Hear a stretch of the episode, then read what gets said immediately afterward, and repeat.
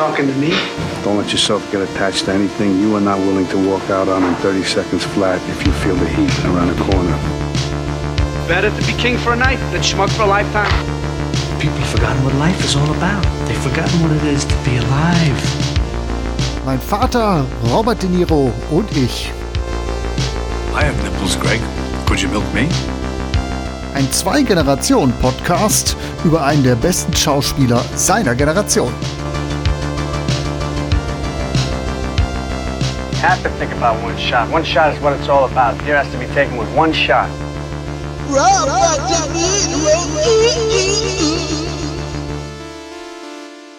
Wir sind drauf. Ah, sind wir jetzt schon. Geht's los? Ja, jetzt geht's los. Ah, willkommen bei einer neuen Folge von Mein Sohn, Robert De Niro und ich. Heute mal wieder in einer umgekehrten Rolle. Wieder mal Wettschulden. Warum? Wettschulden einlösen. Ah, ja, ja, große Klappe macht er ja nicht freiwillig hier. Ja, ja, nein, das ist tatsächlich nicht freiwillig. Äh, wieder große Klappe gehabt und äh, da sind wir nun. War wohl nichts mit der Altersweisheit bei dir. Genau. Ich werde mich so ein wenig zurücknehmen. Ja, aber heute nehme ich mich zurück. Ja, genau. Also, Hallo Vater. Hallo Sohn. So, heute sprechen wir über der Liebe verfallen. Zoli's. I was Sorry. trying to remember where I saw you. The books. Yeah, I was the guy that dropped everything and you helped me. Oh my God! Yeah. What am I supposed to do? Hang around Grand Central Station until she shows up and then hand me some line? Take the train together, and and I like him.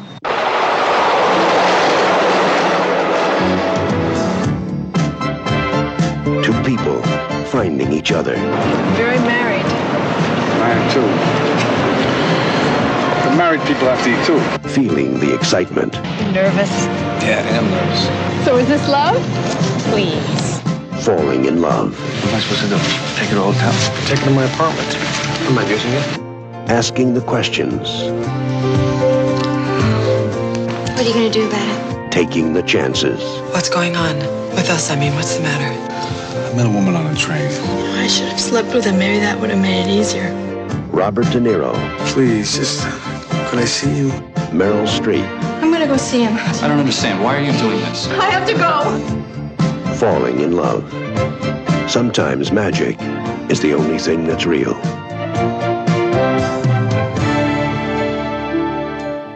Mit, Ulala. ja, mit Robert De Niro und Meryl Streep und Harvey äh, Keitel in einer kleinen Nebenrolle aus dem Jahr 1984. Mm, Meryl Streep übrigens würde ich mal an der Stelle auch an, anmerken, auch einer meiner Lieblingsfilmschauspielerinnen eben aus den 80er, 90er Jahren. Regisseur ist Ulu Großbart, den ich tatsächlich noch, von dem ich noch nichts gehört hatte. Ähm, Ulu. Ulu, genau, Ulu. Ulu. Utini.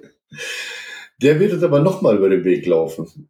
Weil der, Tatsache, ja. Das hätte ich eingeworfen, wenn du das jetzt nicht gesagt nein, nein, ich hättest. bin ja heute dran mit Recherchieren. Ne? Er hat nämlich 1981 auch noch Fesseln der Macht, auch mit unserem Robert gedreht. Das heißt, den werden wir auch nochmal erleben können. Ne? Inzwischen ist er wohl schon verstorben und ansonsten habe ich auch nicht ganz so viel Hintergrundinformationen über den Film herausfinden können. Äh, was ich noch gesehen habe, dass Meryl Streep wohl einen David Di Donatello Preis bekommen hat für diesen Film.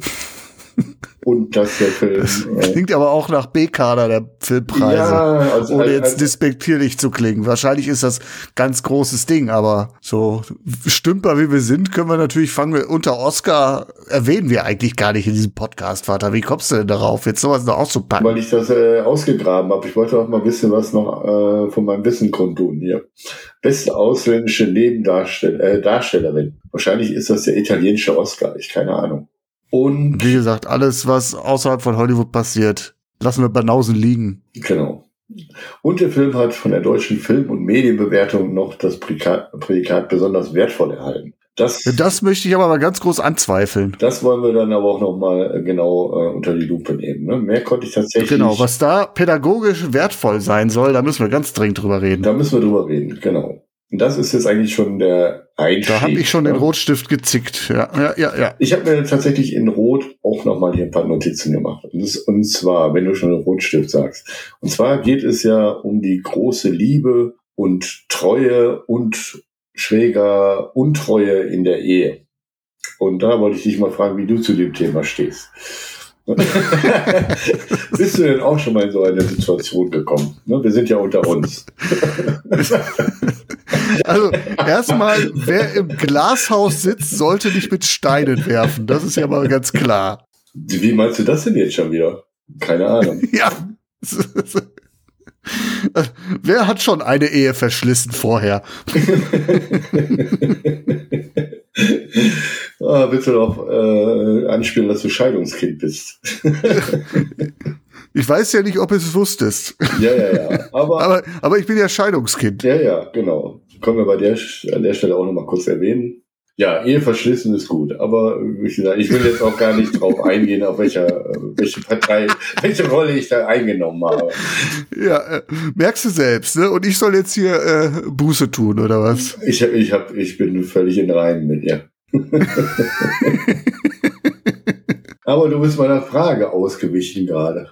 Ja, was soll ich sagen? Ich bin, Früher war ich auch mal äh, jung, ne? Früher warst du mal jung. Da macht man doofe Sachen, aber ich, äh, ich bin da auch geläutert mittlerweile. Ja. ja, wollen wir jetzt auch nicht zu tief drauf eingehen, ne? Also ganz ja, aber immerhin bin ich zu der gleichen Frau zurück. ja, vielleicht äh, hört ja den Podcast doch irgend noch jemand, ne? den, den wir kennen. sollten wir vielleicht da an der Stelle jetzt. Aber um es, um es mal so zu sagen, wie Robert De Niro es, glaube ich, in dem Film ja formuliert, es ist nichts passiert. Es ist nichts Schlimmes passiert. So viel, dann wollen wir auch nicht tiefer. Nee, also ich habe Verbindung aufgebrochen, auch aufgelöst, bevor es dann auf der anderen Seite weiterging. So fein war ich dann immerhin. Um mir auf die Schulter zu klopfen. Ich äh, wollte jetzt auch nicht zu tief drauf eingehen. Ich dachte einfach, dass wir äh, zum Thema, äh, vielleicht hat einer irgendwie eine Anekdote zu erzählen, aber. Ja, schöner, schöner Schwank am Anfang auf jeden Fall. Das hat jetzt schon die Stimmung hier gelöst, absolut, ey. Aber ist natürlich nicht. Wie ist das denn mit dem Fremdgehen, Vater? Wie stehst du denn dazu? Hättest du mal direkt fragen können. Genau. Wie stehst du zu Treue und zu Untreue? Ist, ja, passt ja doch zu, zu dem Film. Wir ne? wissen ja, dass du polygam lebst. Ja, jetzt haben wir schon ein bisschen was erzählt. Jetzt könntest du eigentlich jetzt ja, mal. Ja, betretene Stille erstmal. Spielen wir jetzt mal kurz ein.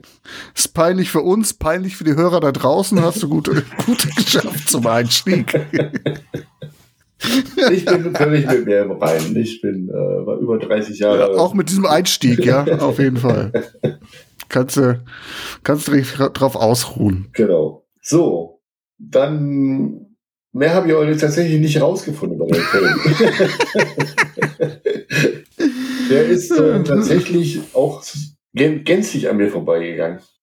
Ja, glaube ich auch. Es ist auch kein Film, den ich überhaupt vorher auf dem Schirm hatte, bevor wir diesen Podcast oder diese Podcast-Reihe, diese wunderbare ins Leben gerufen haben. Genau. Hatte ich vorher noch nie von gehört. Ich tatsächlich auch nicht, obwohl er eigentlich so ein bisschen in seiner Glanzzeit gespielt, äh, gedreht wurde da, ne? Tatsächlich, 1984, das ist tatsächlich noch so der Method Acting Robert De Niro, wenn ich das so, genau. so rekapituliere. Und äh, dazu kann ich gleich noch mal ein, zwei Takte sagen. Ja. Äh, tatsächlich ist das ein Film, den, den Robert De Niro und Meryl Streep bewusst gedreht haben. Äh, A, wollten sie mal wieder zusammen drehen? Das sind ja gute Freunde. Die haben ja auch schon zusammen, wo haben wir sie gesehen? Äh, wie ein wilder Sch Deer Hunter, genau. Deer Hunter. Nicht wie ein wilder Schier, sondern Deer Hunter. Genau. Und auch später dann nochmal in Marvins Töchter. Aber tatsächlich wollten die nach Deer Hunter nochmal einen Film zusammen drehen.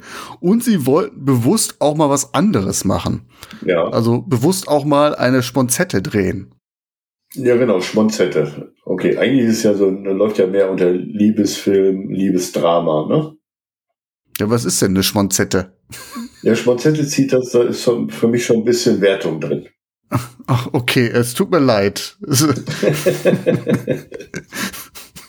Ja, jetzt aber bevor wir da schon in die Wert Bewertung kommen, kannst du ja vielleicht ein bisschen was erzählen über den Inhalt. Du meinst die, den Inhalt, ja, das kann ich machen, mache ich auch wirklich aus dem Lameng, weil die Story passt tatsächlich auf den Bierdeckel, würde ich sagen. Äh, der Film handelt von zwei Liebenden. Das ist einmal Molly, eine Werbefachfrau, gespielt von Meryl Streep, und Frank, Robert De Niro. Beide sind in einer Beziehung oder nicht nur in einer Beziehung, sondern auch verheiratet. Frank hat sogar auch zwei Kinder. Und eines Tages bei den Weihnachtseinkäufen begegnen die sich in einer Buchhandlung und rempeln sich an und vertauschen dabei die Bücher. Die Geschenke. Die Geschenke, genau. Ja. Die, die, diese, also Meryl Streep will ihrem Mann ein Buch schenken und am Ende beim Weihnachtsabend stellt sich dann heraus, ach guck mal, da ist da das Falsche drin. Und so haben die sich natürlich erstmal, ja, äh, im Sinn. Und tatsächlich begegnen die sich regelmäßig dann auf dem Weg zur Arbeit. Äh, das Ganze spielt in New York.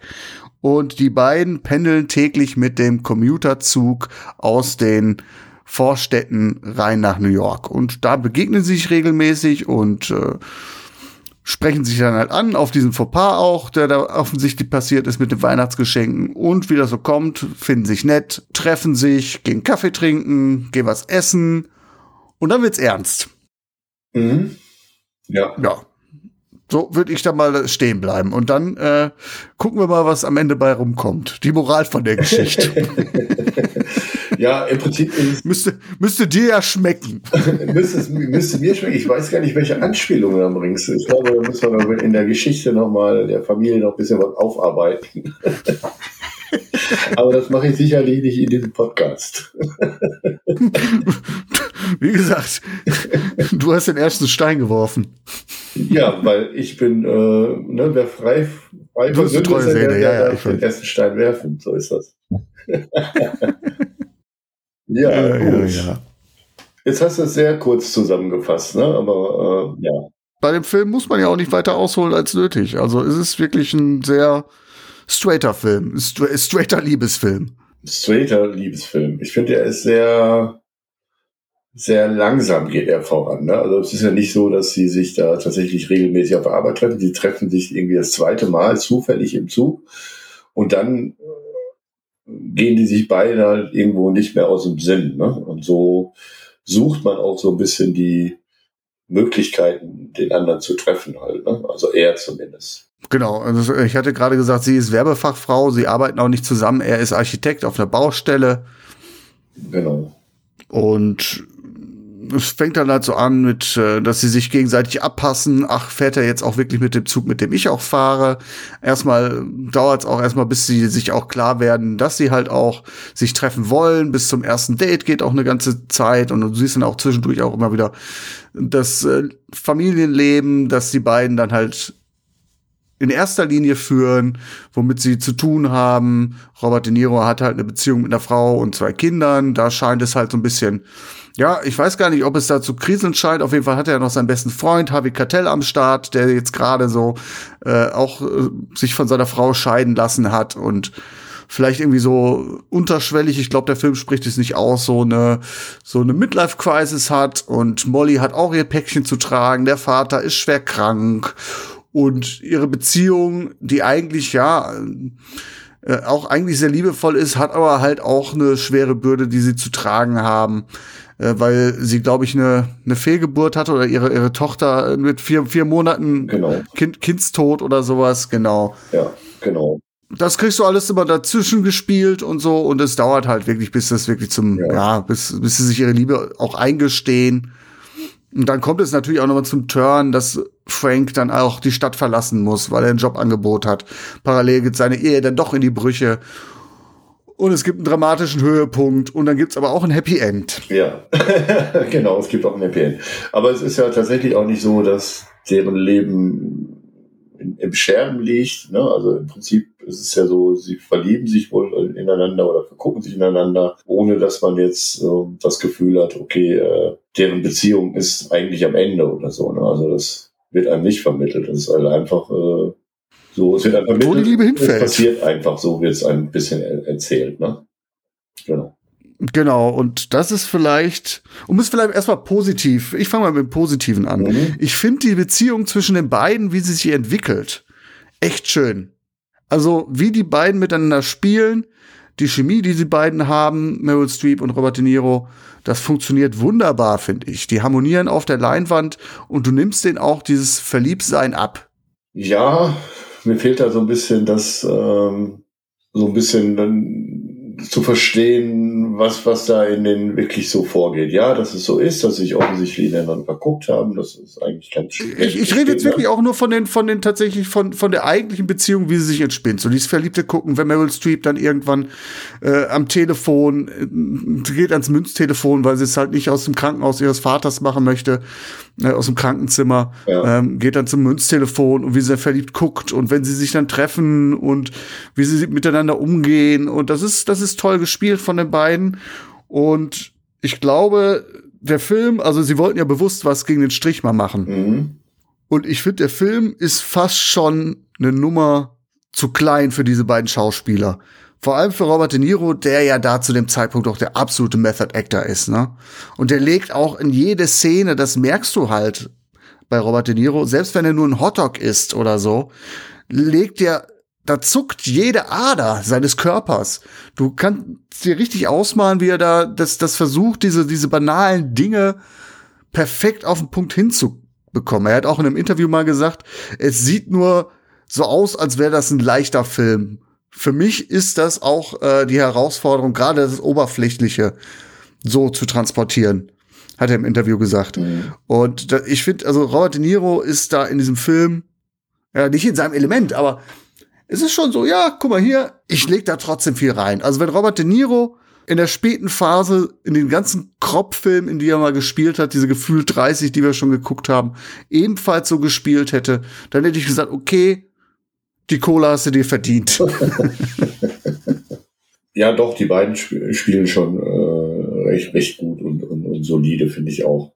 Ja, die haben echt, ist eigentlich ein paar schöne Dialoge, wie ich finde. Dann gibt's ja so ein paar Sprüche, wenn dann irgendwie sie sich zum ersten Mal äh, ansprechen, Robert De Niro im, im Zug sagt so, arbeiten Sie auch in der Stadt? Natürlich, wo sonst, ne? Weil sonst wird sie ja nicht im Zug fahren. Und sie sagt dann so, äh, nein, ich bin verheiratet. Also so dieses, sie, denen ist es ja auch anfangs unangenehm, ne?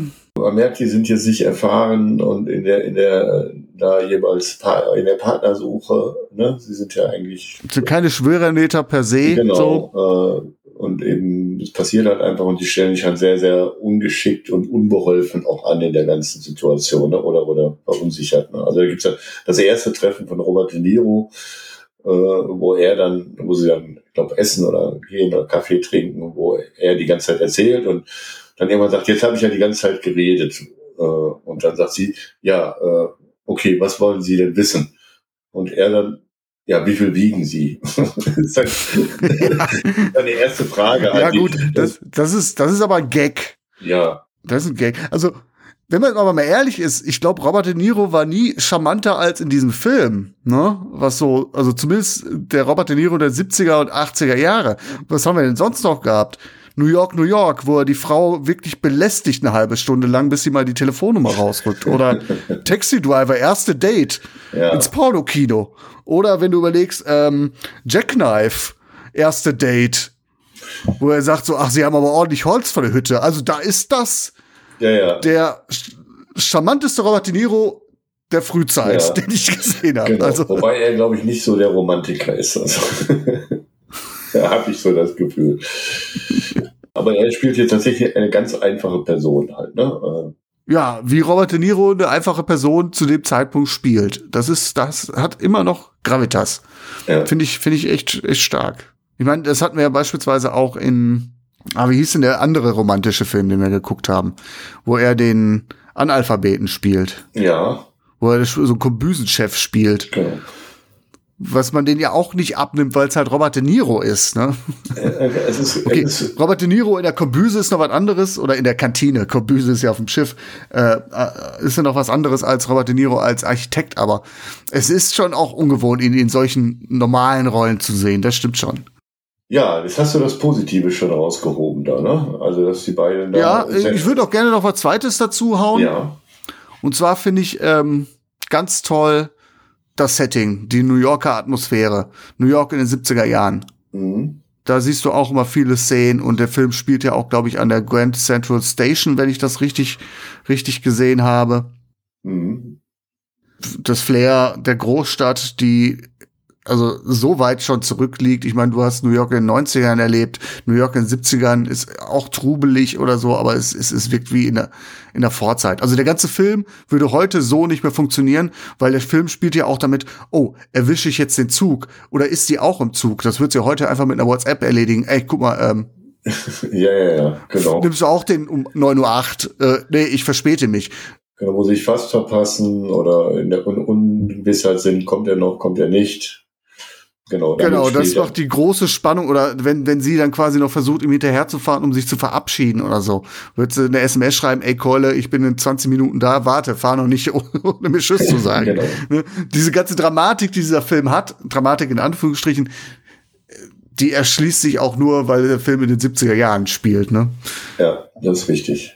Genau. Wird heute nicht mehr so ganz funktionieren, ne? Oder zumindest gibt es da Situationen, äh, die man sich heute auch gar nicht mehr so vorstellen kann. Ja, ne? Heute ganz einfach Dating, Parkplatz, treff24.de, zack. Genau. Kommst du unter die Haube.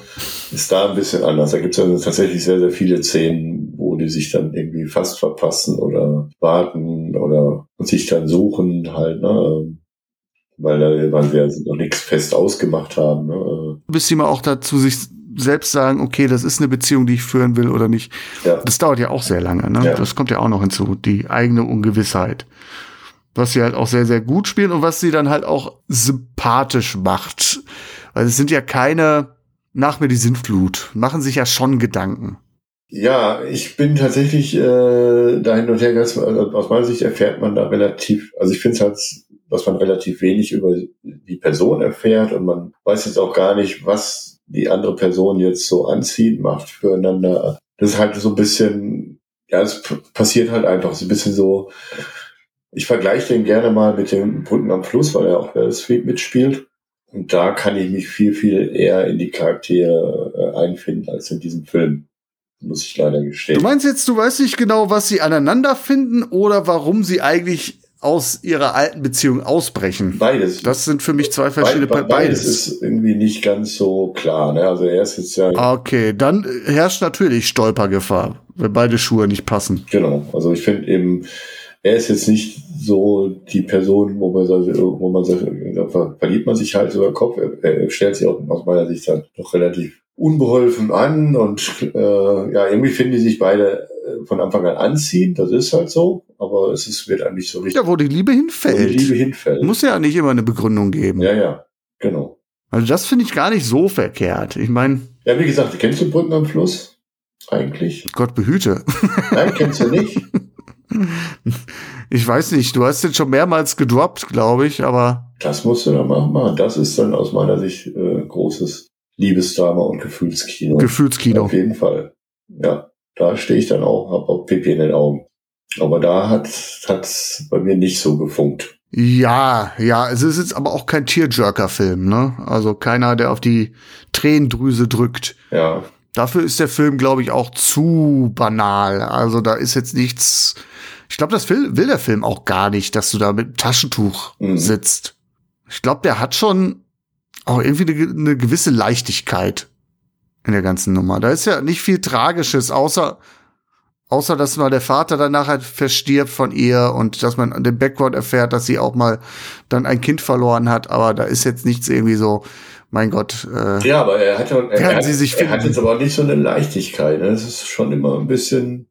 Ja, aber auch keine Schwere. Es ist keine Komödie, es ist aber auch kein Drama so richtig. Es ist ein wenn man so sagen will, so den Begriff Sponzette ist vielleicht jetzt auch ein bisschen harsh, weil er jetzt auch, abgesehen von der Musik, die ist fürchterlich. Also da äh, kräuselten sich die Haare, bluten die Ohren und, äh, weiß ich nicht, im, äh, äh, paar Gehirnzellen sind auch noch abgestorben bei dem Gedudel. Ja. Aber so inhaltlich ist es eigentlich ein relativ angenehmer Film. Ich verstehe halt den zweiten Schuh, der bei mir ganz drückt, ist halt tatsächlich, dass du nicht so wirklich weißt, was sollst du mit der Botschaft des Films anfangen? Wo die Liebe hinfällt, ja, aber die, die Familie, gerade von Frank, die ist doch intakt. die Frau ist verständnisvoll, die, die Beziehung ist liebevoll, die Kinder sind natürlich kleine Racker und nervig bis Genau. zum Anschlag, aber äh, ist er natürlich auch äh, ein liebevoller Vater. Also, äh, ist, also ich verstehe nicht ganz genau, Genau. was ihn da aus dieser Beziehung raustreibt. Genau, und das weiß man aber bei ihr auch nicht. Und das ist dann eben, wenn ich jetzt wieder mal den, den Bogen spanne zum Brücken am Fluss, ist eine ganz andere Nummer. Kann ich nicht zu sagen, wenn ich den Inhalt nicht ja, kenne. das musst du mal, äh, musst du mal, Muss ich akzeptieren, ja. musst, du, musst du mal schauen. Das ist eine, eine. Lücke in deiner, ähm, in deiner äh, Kino, Kino, Bildungslücke. Kinowelt. Ja, auf jeden Fall. Kinobildung. Kinobildung, auf jeden Fall. Und da weißt du, wenn du den dann gesehen hast, den damit vergleichst, dann weißt du, was ich meine. Da kann man Dinge nachvollziehen. Da Okay. äh, ist Ja, da musst du jetzt aber ein bisschen, bisschen zumindest andeuten. Ist es so, dass die Verhältnisse da zerrüttet sind und es da einen Grund da, aus der da ist es Beziehung von er. Er ist, äh, er, da ist sie, lebt halt mit ihrem Mann und ihren Kindern au- auf dem Land, ja, und aber liebt wohl auch irgendwann, aber das Leben ist halt sehr eintönig. Und der Mann fährt mit seinen Kindern irgendwie auf einer Viehausstellung und sie bleibt alleine zurück in ihrem Haus. Und dann kommt halt Clint Eastwood, der so ein Abenteurer, ein Fotograf ist, ewiger Junggeselle. Und der dann durchs Land zieht und Brücken fotografiert. Und irgendwie fährt er vorbei, er, er erkundigt sich nach dem Weg. Darf ich dir mal meine Brückenbildersammlung Nein, nein, zeigen? nein, er erkundigt sich äh, nach dem Weg und sie, und er fragt sie dann irgendwie, sie versucht ihm das zu erklären, ob sie nicht mal mitfährt. Und dann fährt sie halt dann mit und irgendwie für den, zwischen die, den knistert dann auch. Aber wo ich sage, okay, sie hat jetzt eigentlich einen Mann da kennengelernt, den sie jetzt vom Lebensstil sehr interessant ist. Sie ist ja eigentlich gefangen in ihrer, in ihrer, in ihrer Welt halt da, ne? Äh, als Mutter sein und Frau sein und äh, Okay, quasi so dieses Gefangensein und das Verpassen von, äh, das, das Ver- Nachtrauern von verpassten Chancen und so. Ne? Und er ist jetzt eigentlich. Ja, okay, das ist dann ein Thema, was man ja dann auch versteht, so ein bisschen. Genau. Ja, Und klar. das ist also einfach sehr, sehr schön gemacht und sehr stark gemacht. Und ähm, der nimmt mich. Das hast du hier nicht. Das hast du hier gar nicht. Du kannst weder richtig verstehen, was findet sie jetzt an ihm wirklich so als Person, weil dafür haben wir nicht so, dass sie jetzt gemeinsam irgendwie was erleben oder über irgendwas lachen oder so. Das wird, das, die Liebe ist einfach da, ohne dass du richtig erklären Mhm. kannst, wieso. Und man, man weiß auch nicht, warum wollen die jetzt wirklich aus ihrer da ausbrechen. Und das ist für mich nur schwer, alles nachvollziehbar oder sch sch Mhm. schwach aufgebaut. Das Spiel zwischen den beiden ist schön, weil es beide gute Schauspieler sind. Aber wie das so aufgebaut ist, finde ich als ziemlich banal und Mhm. oberflächlich hat. Ich glaube, das will der Film aber auch einfach zeigen, dass es halt so Situationen gibt, wo keiner in Anführungsstrichen was dafür kann. Mhm. Ich habe überlegt, würde der Film für mich besser funktionieren, wenn Robert De Niros Frau ihn vorher schon betrogen hätte und der Mann von Meryl Streep sich schlagen würde, so dass die beide einen Grund hätten, da auszubrechen. Ja, das wäre ja auch schon, Ich glaube, dann auch schon wieder äh, zu, Zu- klischeehaft oder so. Ne? Genau, ich glaube, da geht's tatsächlich darum, so, hm, die Situation. Und daraus soll sich, glaube ich, das Drama entspinnen. Mhm. Mm, Dann finde ich aber die Botschaft etwas fragwürdig, wenn wir jetzt gerade das Prädikat besonders wertvoll nochmal aufgreifen. Was sagt das dann tatsächlich auch über, ja, äh, über den Wert von einer Ehe aus, wie in guten, wie in schlechten Zeiten. Natürlich, wenn es nicht mehr geht, dann geht's nicht. Aber Das hast du ja in beiden Fällen nicht. Ne? Also gerade bei ihm. Ja, anscheinend, anscheinend ist für Meryl Streep ja auch, äh, das, da- die hat ein Trauma von dem Verlust ihres Kindes und sie, sie lässt ja auch durchblicken, dass ihr Mann auch tatsächlich noch mal ein Kind haben will und das belastet sie anscheinend. Das ist so eine Nummer okay. Aber bei Robert De Niro beispielsweise in, sein, in seinem Family-Umfeld, da deutet ja nichts darauf hin, dass da tatsächlich äh, nichts, nichts stimmt oder nicht nicht stimmt, sondern einfach, dass das Gefühl abhanden kommt. Und das ist, glaube ich, darauf will der Film hinaus, dass es solche Situationen gibt. Natürlich, äh, was ist die Alternative? Du bleibst 20 Jahre mit einem zusammen, dann kommt Clint Eastwood um die Ecke und deine Frau ist bei der nächsten Gelegenheit weg. Weil er seine schönen Brückenbilder auspackt. Aber ähm, ja, ich, ich, ich weiß nicht ganz genau, was will der Film mir da an dieser Stelle vermitteln. Genau, und eben ist die ganze, das ganze Szenario ist halt nicht so aufgebaut, ähm, dass das für mich alles so sehr glaubhaft inszeniert ist. Also nicht wie die beiden spielen, das ist gut gemacht, aber von der Inszenierung ja. finde ich es halt so ein bisschen dünn, sagen wir mal so. Mhm. Und da du jetzt halt den Film, den besagten Film, der ja ungefähr zehn Jahre später entstanden ist, gar nicht kennst, weil da muss man wirklich sagen, das ist dann ganz, ganz andere Nummer. Gut, muss ich, muss ich so stehen lassen, aber ich glaube, in der Bewertung sind wir dann doch relativ ähnlich dann unterwegs. Ja. Wollten mal was anderes machen, die beiden, das ist ihnen gelungen. Meryl Streep sagte, we wanted something real und something awkward. Also das haben die auch schon geschafft. Beide haben auch äh, ihre Gehälter, ihre Ausgangsgehälter zurückgeschraubt zugunsten einer, einer Beteiligung am Box Office. Ich weiß gar nicht, ob der Film irgendwie große Relevanz an den Kinokassen gespielt hat. Ich glaube nicht. Mein Lieber, ich, da müsstest du mir jetzt aus der Patsche helfen als äh, Frontmann dieser Sendung, ob es da irgendwie was gab, ob er in den Kinokassen überhaupt irgendwie Erfolg hatte. Äh, habe ich tatsächlich nichts drüber gefunden. Also ich habe das. Aber ich, ich lehne mich mal aus dem Fenster und sage, noch Senior. Ja, und ich glaube auch, äh, dass wir jetzt den Film aus dem Jahr 1984 in der Vita gar, beide gar nicht gekannt haben. Ne? Das spricht auch schon für sich, finde ich.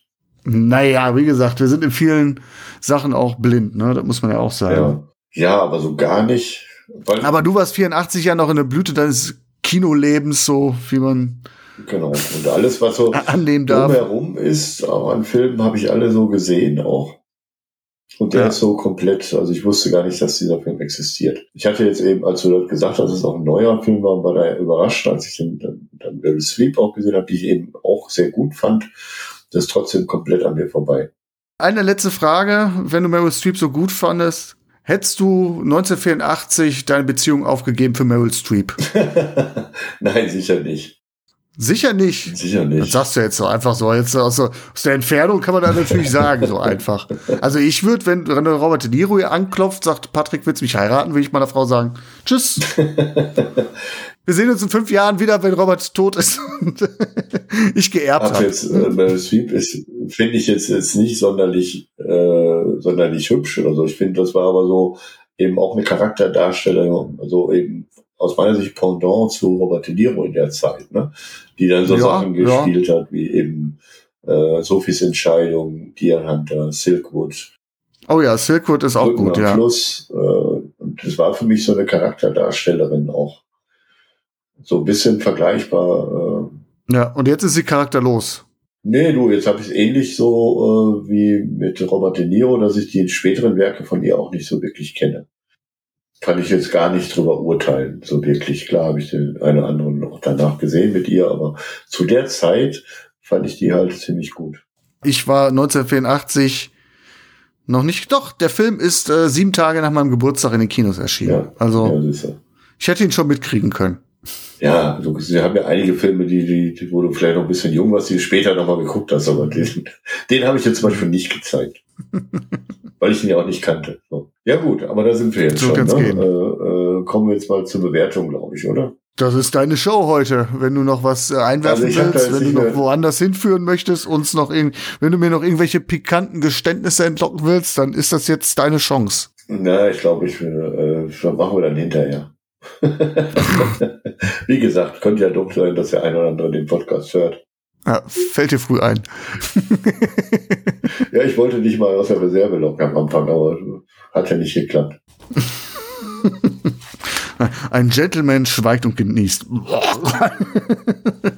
ja, ich, ich habe tatsächlich jetzt äh, nichts mehr weiteres recherchiert über den Film und äh, ja. Ja, ey du, äh, alles gut, äh, hast dich wacker geschlagen.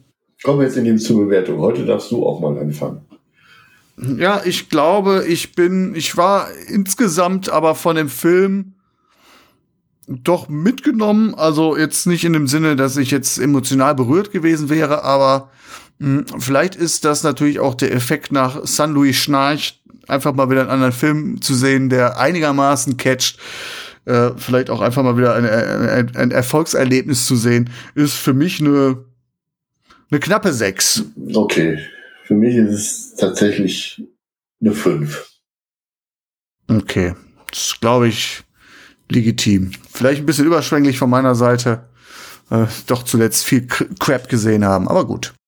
Kann, kann man gucken, aber äh, würde jetzt keine große Empfehlung aussprechen. So wie jetzt, wie ich dir vielleicht schon ein paar Mal, glaube ich, äh, nahegelegt habe, schau dir mal Brücken am Fluss Wie an. heißt der Film nochmal? Irgendwie äh, äh, Gebäude am, am Bach oder was? Brücken am Fluss. So, also. Banause. Echter Banause. Vaters Finest, auf jeden Fall, wenn ihr den Film nicht kennt, schaut rein. Da werdet ihr, Da, da werden euch aber die Tränen rausgedrückt. ja, da gibt's doch mal Gefühlskino. Nur echt im Doppelpack mit Lorenzos Öl und Kramer gegen Kramer. Wo sie übrigens auch mitgespielt hat, ne? Meryl Stimmt. Streep. Den ich übrigens aber auch nicht gesehen habe. Hast jetzt eine Hausaufgabe, musst du mal schauen. Ja. Du hast jetzt aber auch noch äh, Schulden offen, die, die letzten. Was machen wir denn jetzt äh, nächste Woche? Ich habe jetzt gedacht, da wir jetzt ja gerade schon dabei sind, hier die großen Werke von Udo Großbart uns anzuschauen. Der heißt doch nicht Großbart. Das klingt, als wäre es irgendwie König Drosselbart. Der heißt äh, Ulo. Ja, äh, also muss er Großbart. Ja, sag, dann sag, sag, wie er heißt. Ulo Grobar. Das, ist, das spricht man Französisch. Was, oder? Franzose, meinst du? Er ist in, in Belgien, in Belgien geboren. Grobar. Okay, Ulo Grobar. Den, da sind Großbart. Und ich sehe gerade, du hast auch anscheinend äh, den Wikipedia-Artikel gelesen. Dann können wir auch mal direkt gucken, ähm, was noch hier mit dem mit dem äh, Award da ist äh, gewesen ist.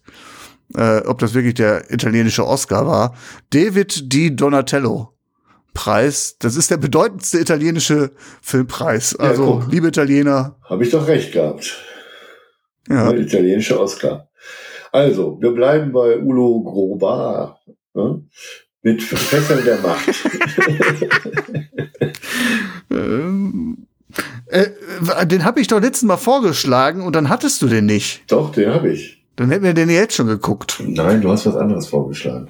Okay. Gut, äh, damit wollen wir euch nicht mehr behelligen. Das klären wir jetzt gleich nochmal. Ich würde sagen, Das war's für, bis zum nächsten war's Mal. für ne? heute, ne? Das, das war's. Klappe zu. Alles klar. Bleibt, bleibt schön treu. genau. Vor allen Dingen uns.